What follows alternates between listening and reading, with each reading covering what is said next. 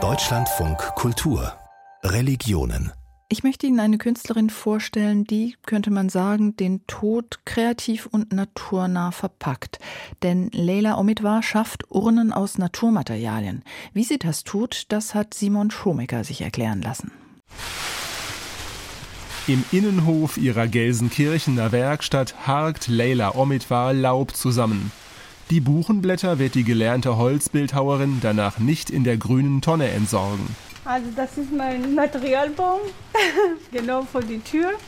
Das Laub nutzt Leila Omidwar, um daraus Bestattungsurnen herzustellen.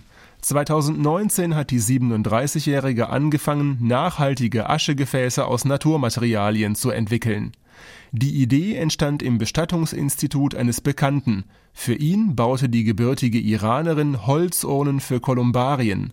Dabei erfuhr sie, dass sich bei einer Erdbestattung das Behältnis leicht zersetzen können muss. Wir müssen nicht unbedingt die Bäume einfach aussägen und Säge oder Urnen zu gestalten. Man soll einfach so oft diese Ressourcen, die Natur uns schenkt, in einer anderen Form bringen. Man muss das wirklich in seinem Leben zeigen, dass man so nachhaltiges Leben führen möchte.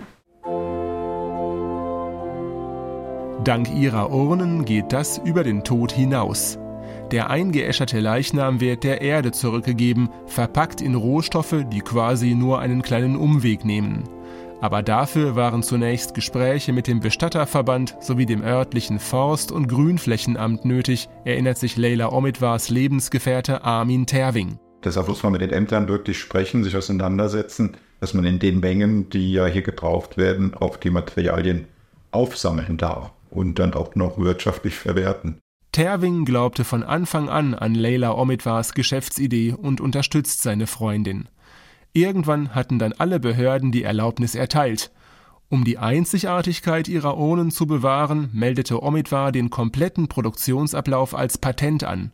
Ihre Kinder helfen gerne dabei, die notwendigen Materialien zu sammeln.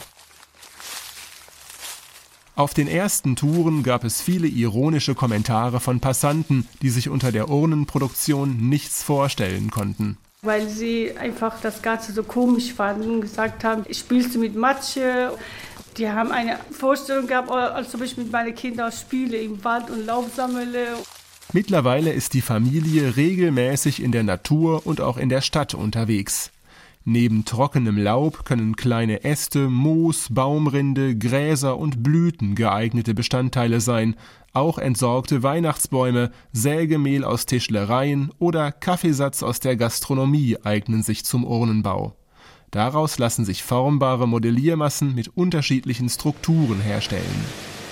Das ist eine Zerschreddermaschine. Dadurch wird das ganze Material, falls so Äste sind, auch zerschreddert, verkleinert und zusammengemischt.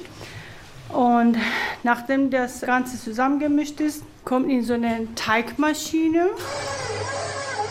Mein Bindemittel kommt dann rein und das ist abgelaufene Lebensmittel, die Stärke enthalten. Zum Beispiel wie Nudeln, Mais. Harz ist auch ein super Bindemittel. Nachdem alles gut durchgemischt ist, nimmt Leila Omidwar eine Urnenform, umwickelt sie mit Zeitungspapier und modelliert darauf das eigentliche Gefäß. Ungefähr zwei Stunden braucht sie dafür. Dann muss der Rohling je nach Zusammensetzung einen halben oder einen ganzen Tag lang trocknen. Was dabei herauskommt, ist in einem Schauregal zu bestaunen. Urnen mit Herbstlaub oder Moosoberfläche. Ein anderes Behältnis besteht komplett aus grober Baumrinde. Wieder andere sehen ein wenig aus wie Pappmaché oder haben Verzierungen aus Bienenwachs. Alpha und Omega, die beiden Figuren habe ich aus Wachs und Kohle gemacht. Weiterhin fertigt Leila Omidwar auch noch Holzurnen für Kolumbarien. Selbst dabei zieht die Künstlerin ihre Nachhaltigkeitslinie durch, erklärt Lebensgefährte Armin Terwing. Wenn wir zum Beispiel Auto fahren gemeinsam und am Straßenrand steht irgendwas und dann muss ich umdrehen und dann holen wir das einfach mit, was ja. Leute wegschmeißen. Ne? Ja, erstaunlich, wie viele Massivholzmöbel sehe ich draußen. Urnen dieser Bauform stehen gerade nicht bereit, dafür aber ein Holzkreuz, dessen Verzierungen auf dieselbe Weise entstanden. Aufwendige Intarsien, also Einlegearbeiten, stellen das Abendmahl dar. Dafür hat die Bildhauerin Aussparungen in die Latten gesägt und sie passgenau mit andersfarbigen Hölzern zu dem Motiv ergänzt. Legt man nebeneinander, je nachdem, was für ein Muster du hast. Hier in Deutschland wird das viel mit der Maschine bearbeitet. Ich habe die aus Laubsäge. Momentan bauen Leila Omitwar und Armin Terwing ihre Räumlichkeiten aus, um mehr Platz für ihre Werkstatt zu schaffen. Hier möchte Omitwar ihr Wissen auch weitergeben. Dafür plant sie, die Meisterprüfung als Bildhauerin nachzuholen. Dort, wo bis vor kurzem die Urnen gefertigt wurden, soll dann ein Trauercafé mit typisch persischen Speisen entstehen. Anfragen von Bestattungsunternehmen gibt es reichlich. Eine Urne wird die Werkstatt aber nie verlassen.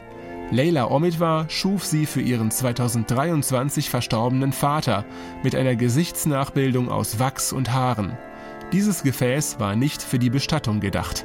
Diese Urne werde ich nutzen, um seine private Sachen, die ich von ihm habe, zum Beispiel da oben ist eine Brille, da rein zu tun und für mich so eine Erinnerungsbox.